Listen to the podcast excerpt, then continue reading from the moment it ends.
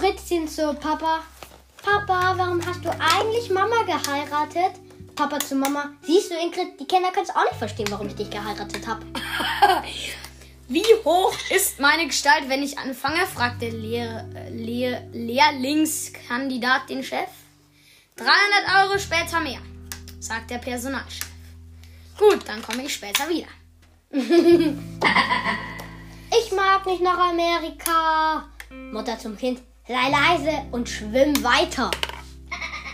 Egon hat einen Job als Museumswärter angenommen. Wie war, wie war es, will seine Mutter wissen, als er von seinem ersten Arbeitstag nach Hause kommt. Es hätte nicht besser funktionieren können, meinte, meint Egon. Stell dir vor, ich habe gleich fünf sündhaft teure Bilder verkauft. Ähm, mach du mal. Beim Brillenmacher. Ich brauche eine Brille. Weit und oder kurzsichtig? Durchsichtig, bitte. Ähm, sagte ein Fischer im Boot, es ist mir scheißegal, wer dein Vater ist. Solange ich hier angle, läufst du nicht über das Wasser.